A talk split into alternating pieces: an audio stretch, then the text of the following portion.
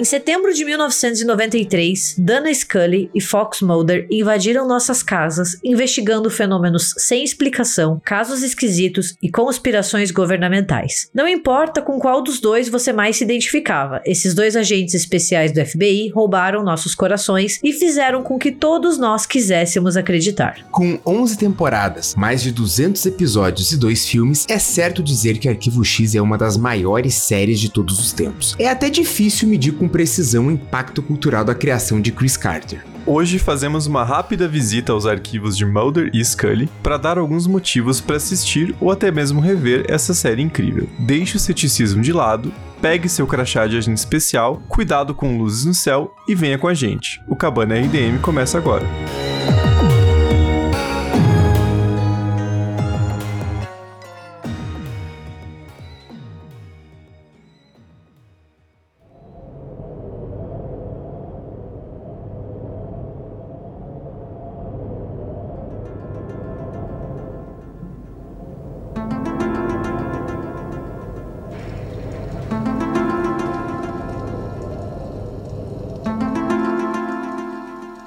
Pra quem não sabe, Arquivo X é uma série de ficção científica, barra drama, barra horror, barra tudo que você queira colocar Arquivo X tem, que foi criada pelo Chris Carter ali nos anos 90. Atualmente, a série tem 11 temporadas, sendo que 9 passaram, né, originalmente e duas temporadas que são revivals, 218 episódios e dois filmes, como a gente disse na entrada. A série estreou lá nos Estados Unidos em 10 de setembro de 1983 e foi ao ar até maio de 2002, voltando para televisão no revival em 2016, que foi ao ar até 2018 com essas duas temporadas. A série, ela segue dois agentes do FBI, a Dana Scully e o Fox Mulder, que investigam os chamados arquivos X, que é como se fosse uma seção do governo estadunidense de casos não explicados, fenômenos paranormais, ufologia e assim por diante. A série é mais ou menos eles ali, né, investigando esses casos, tem o relacionamento dos dois que vai sendo bastante desenvolvido ao longo dos episódios, e é uma série icônica, né? A gente ainda quer fazer um episódio maior sobre ela, mas a gente quis também trazer alguns motivos de por que você precisa assistir ou rever Arquivo X. Ela faz parte da Santíssima Trindade dos anos 90, né? Que é o Twin Peaks, Arquivo X e Buffy, né? É uma das minhas séries preferidas, é, é, sensacional. Nossa, Arquivo X já começa muito bem, né? Acho. O, o, primeiro episódio já dá um tom muito legal da série e já te deixa naquele, cara, mas o que, que é isso? O que, que tá acontecendo? É uma boa apresentação, mas que dá aquele gostinho de quero mais. E é a série que se mantém muito bem, assim. Tem uma boa dinâmica de episódios, muita criatividade, um tema de abertura icônico que não tem como você não, não reconhecer, né? Acabou até virando musiquinha de meme e tudo mais, porque é, é um tema icônico, né? Eu lembro no, no Pânico, na TV, aquela desgraça, né? Na época que a gente assistia. Cara, eles usavam demais, assim, a, a, a, trilha, né? Eu confesso aqui que eu nunca assisti nenhum episódio de Arquivo X. Passou meio a margem para mim. Mas a música de introdução e pelo menos os personagens principais você reconhece muito fácil, né? Porque é uma coisa muito, muito marcante mesmo. E hoje, então, a gente trouxe alguns motivos para te convencer, né? E eu acho que o primeiro é que Arquivo X é a cara da década dos anos 90, como o Braga falou, né? A gente já tem um cabana sobre Twin Peaks e Arquivo X vem muito na esteira do que foi Twin Peaks, então assim, tem uma grande inspiração na série do David Lynch, assim como em séries mais clássicas como Além da Imaginação, Tales from the Dark Side e assim por diante. Então ela tem muito isso da ficção científica clássica, das séries de mistério e também das séries de fenômenos inexplicáveis ou insólitos, como é o caso de além da imaginação. E se você assiste, você sente ali toda aquela vibe dos anos 90 nos personagens, no vestuário, até no estilo que os episódios são conduzidos, né? São episódios ali de 40, 45 minutos, que é muito anos 90, começo dos anos 2000. E ela ainda veio dando uma remodelada, né? Junto assim com. Bom, o próprio Twin Peaks, né? A gente já falou no, no, no Cabana de Twin Peaks, que também vem revolucionar, que a Arquivo X ela, ela funciona muito bem por conta dessa dinâmica de ter uma história maior, que geralmente você tem as conclusões ali, né? Em, em primeiras últimas temporadas, mas tem muitos episódios que são fechados em si. Então ela funciona das duas maneiras, né? Uma linha narrativa maior que vai pelas temporadas, mas tem arcos narrativos que se fecham em episódios, em um episódio, ou no máximo ali dois, três. Então você consegue acompanhar uma boa dinâmica. Uma coisa maior e coisas menores que se resolvem ali e te satisfazem nesses 40 minutos aí que a Gabi citou. Eu acho isso fantástico, né? Como a gente tem um arco geral da série, que é o que a gente chama de Mythark, né? Que é a mitologia, que é focado em aliens e conspiração do governo, né? É muito aquilo pelo qual o Arquivo X é mais conhecido, né? Que é os extraterrestres. Mas a gente tem esses episódios avulsos que acabaram ganhando o nome de Monstros da Semana, que são 40 minutos, como o Braga falou, às vezes dois episódios, mas eles se encerram ali, né? Então você tem o começo, meio e fim deles investigando esse caso. E é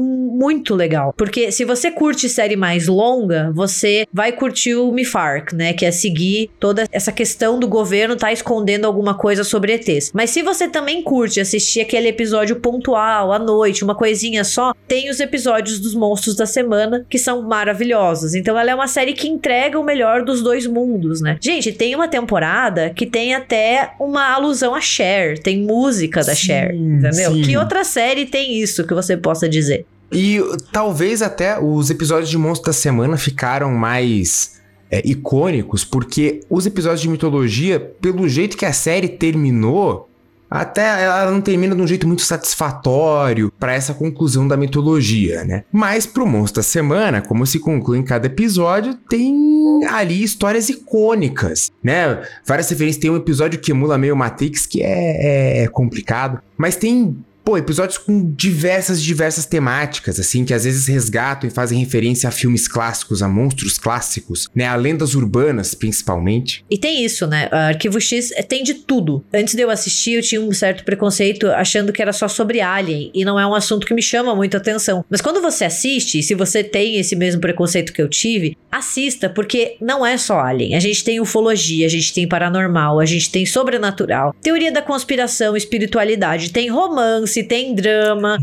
tem de tudo, assim, os episódios conseguem abordar todos os temas possíveis dentro do insólito. Isso é, é sensacional. Como o Braga falou, tem homenagem aos monstros clássicos, tem homenagem a filmes slasher, tem um episódio que lembra muito o Massacre da Serra Elétrica e Quadrilha de Sádicos. É assim, é de novo, é o melhor dos dois mundos. Então, se você tem um certo pé atrás, ah, eu não gosto muito de temática de ufologia, Arquivo X não é só isso, sabe? Por mais que tenha se popularizado por isso, é uma série que consegue abordar vários assuntos.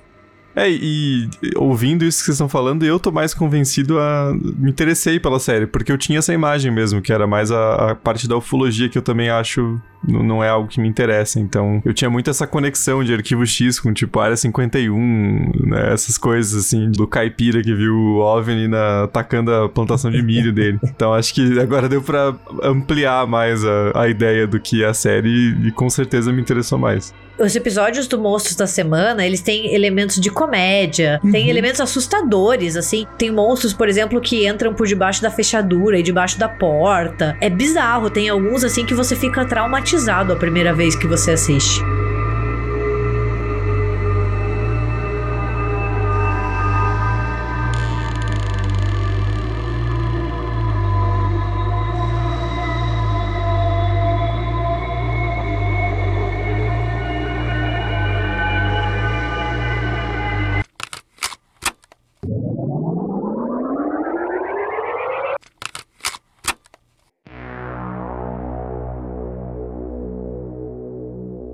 E o ponto forte de Arquivo X, que deve ser algo que te convença a assistir, são os seus protagonistas, né? É o Fox Mulder e é a Dani Scully, que são alguns dos maiores e melhores personagens de todos os tempos. Eles são interpretados pelo David Duchovny e pela Gillian Anderson, que são sensacionais. Eles carregam os personagens, eles dão vida a esses dois. E o que eu gosto demais da dinâmica Mulder e Scully é como eles são opostos, né? E é uma inversão de estereótipos de gênero, porque quem é cética, quem é científica, quem é ali baseada na ciência e nos fatos é a Scully. O Mulder é o que acredita em tudo, é o que quer provar que alienígenas existem, é o cara que sempre acha que por trás tem alguma explicação sobrenatural, é uma infestação demoníaca, sabe? É uma, uma festa de alienígenas, tudo isso ele quer acreditar. E isso é muito legal de ver como geralmente o feminino é o mais crédulo e aqui é o contrário. Ela personifica a ciência, ela personifica a razão. Ela vai lá e quer fazer autópsia, ela sempre quer trazer uma explicação racional. E os dois, assim, eles têm um desenvolvimento de dupla ao longo da série que é incrível. Tanto que quando um deles, né, o, do Chauvin, ele sai por um tempo, fica fazendo falta, né? A dinâmica dos dois, essa coisa deles se complementarem é o que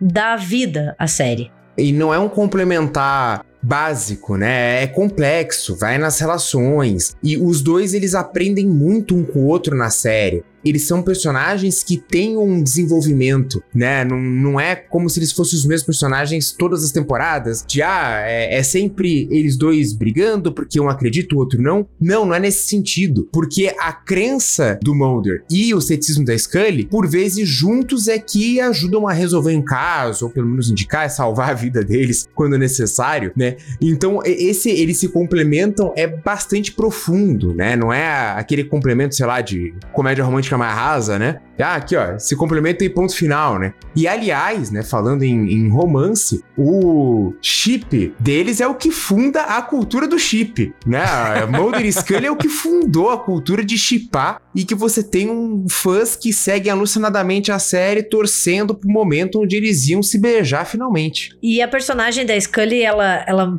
teve um impacto muito grande, que é essa ideia da mulher cientista, né? Numa série mainstream. Isso incentivou muitas mulheres a se interessarem por ciência. Não que não existisse, obviamente, mulheres cientistas existem há muito tempo, mas você ter essa representação midiática de uma série de TV enorme que estava todo mundo assistindo é, é muito interessante, é muito importante para as meninas para as crianças pequenas verem isso, né? E de novo, né? Por mais que eles vão se relacionando, nenhum dos dois deixa sua individualidade de lado. E eles não são personagens imóveis, como o Braga falou. Porque a Scully começa a acreditar um pouquinho mais, o Mulder começa a pegar um pouco mais da Scully. Então a gente vê essa coisa, assim, essa dinâmica. É, a série é muito bem escrita, né? Isso é uma, uma curiosidade, assim, que por sorte não aconteceu, mas eles quase não contrataram a Scully, porque, embora o, os criadores da série quisessem, os produtores da Fox queriam que fosse uma mulher mais alta absurdamente mais bonita, mas, meu Deus do céu, né? Mais bonita que a Gillian Anderson é difícil. E mais peituda. Daí você fica, cara, os caras são um bando de babaca. Imagina se a gente não tivesse Gillian Anderson como Scully. Ela é a alma do show junto com o David Duchovny. Tanto que quando ele sai, por mais que a gente tenha o Robert Patrick, né? Ali no lugar dele, que é um ótimo ator, faz falta. Faz falta o Mulder. E a, a Gillian Anderson é uma atriz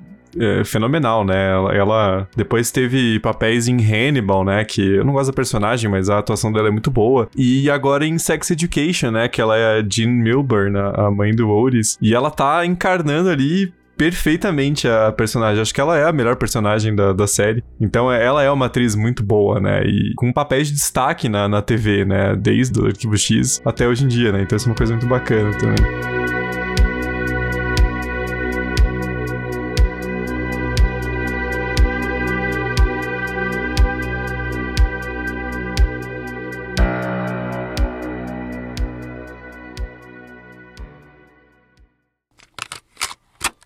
Anteriormente, em Arquivo X.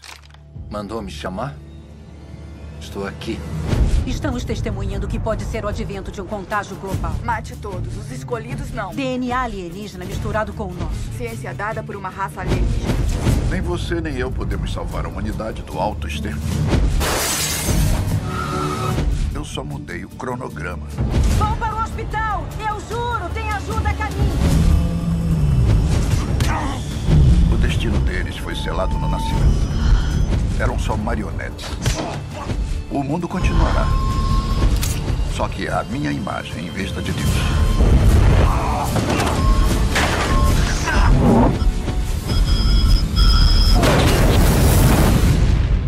Você me vê aparentemente fraco, mas sou o homem mais poderoso do mundo.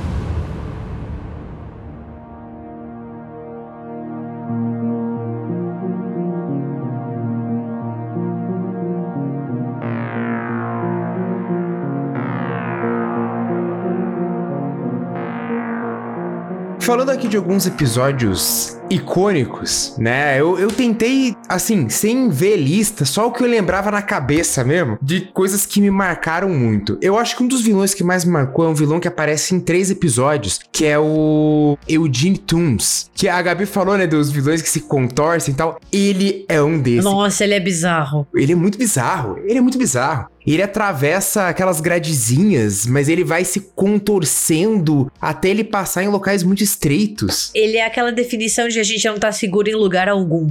E ele tem um olho amarelo, assim, nossa, é horrível. Eu tinha uma amiga que morria de medo dele, assim, ela ficou traumatizada com o Eugene Tooms. Justo, justo. E falando em trauma, o episódio Home, que eu acho que é esse que a falou que faz uma referência a, a quadrilha de sádicos, é interiorzão aí do sul dos Estados Unidos, que é uma família, enfim, que pratica incesto há muitas e muitas gerações e Cara, um episódio bizarríssimo. Foi um episódio proibido em alguns países, porque ele é, ele é mais pesadão, assim, ele vai forte no, no horror. Tem até uma hora que a mãe da família, que ela fica em cima de um skate, ela sai debaixo da cama se arrastando assim e gritando. Cenas icônicas. É um episódio que deu uma certa polêmica, mas eu acho que ele ainda é muito e muito bom, né? E a Gabi citou o Prometheus Pós-Moderno, que é esse episódio da Cher. Só vou dizer para assistir. É um episódio em preto e branco ainda. É lindo, lindo, lindo. E a partir ali de uma da terceira temporada, mais ou menos, começa aqueles episódios muito diferentosos, né? E, além desse da Cher, pô, tem um episódio sobre vampiros que é muito puxado pra uma comédia, assim, uma coisa meio engraçada. Tem um episódio que é sensacional de Aliens do Centro da Terra, que é um episódio todo contado, né? Ele é narrado em terceira pessoa, então você tá vendo versões diferentes do que aconteceu. Né? E ele nunca vai te dizer qual que é a versão final, qual é a versão certa. Enfim, cada hora tem uma versão diferente. Esse episódio eu acho muito genial genial. Ele consegue ser engraçado, ele consegue te, te atrair pelo, enfim, pela história que tem, tudo. Só episódio icônico. E para citar dessas temporadas mais novas, né? Tem um episódio de um monstro lagarto que envolve uma garrafa de vidro verde. Que é, é ele também tem essa entoada mais de comédia, assim. Você tem um mistério muito grande e as coisas podem se resolver de uma maneira bizarra e inesperada.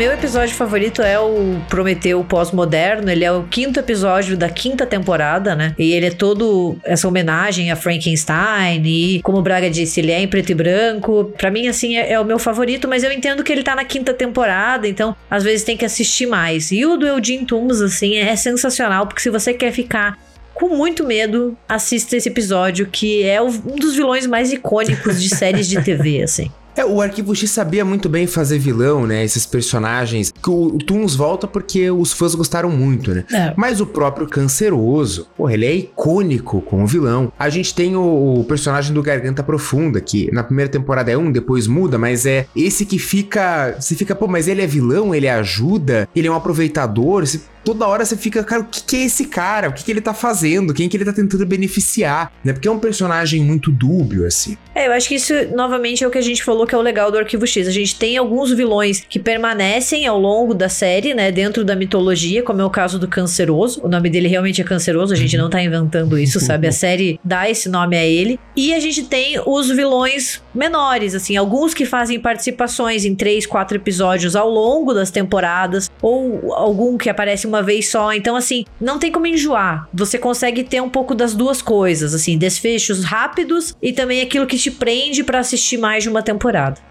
Ah, e se for ajudar a convencer, né? Alguns roteiros foram escritos pela galera que depois vai para Breaking Bad, né? Eles se conheceram no set de Arquivo X, porque eles participaram de alguns episódios. Então, se você é fã de Breaking Bad, volta para Arquivo X. Dá uma chance que tem alguns episódios ali que até tem elementos de, de Breaking Bad. E outra, se você gosta de premonição, saiba que o roteiro de premonição do primeiro filme era originalmente para ser um episódio de Arquivo X. Só para ter um pouquinho o tom desses episódios episódios dos monstros da semana.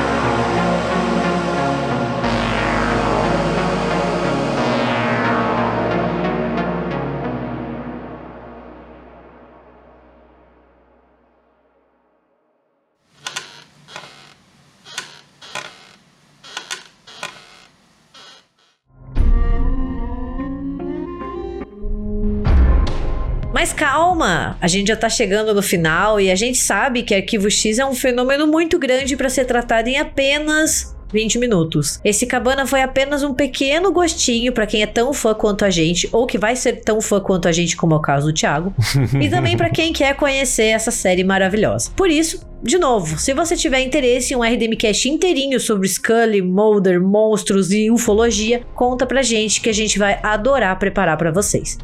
É isso, até o próximo Cabana. Não esqueça de apagar a luz e trancar a porta e lembre-se, A verdade está lá fora.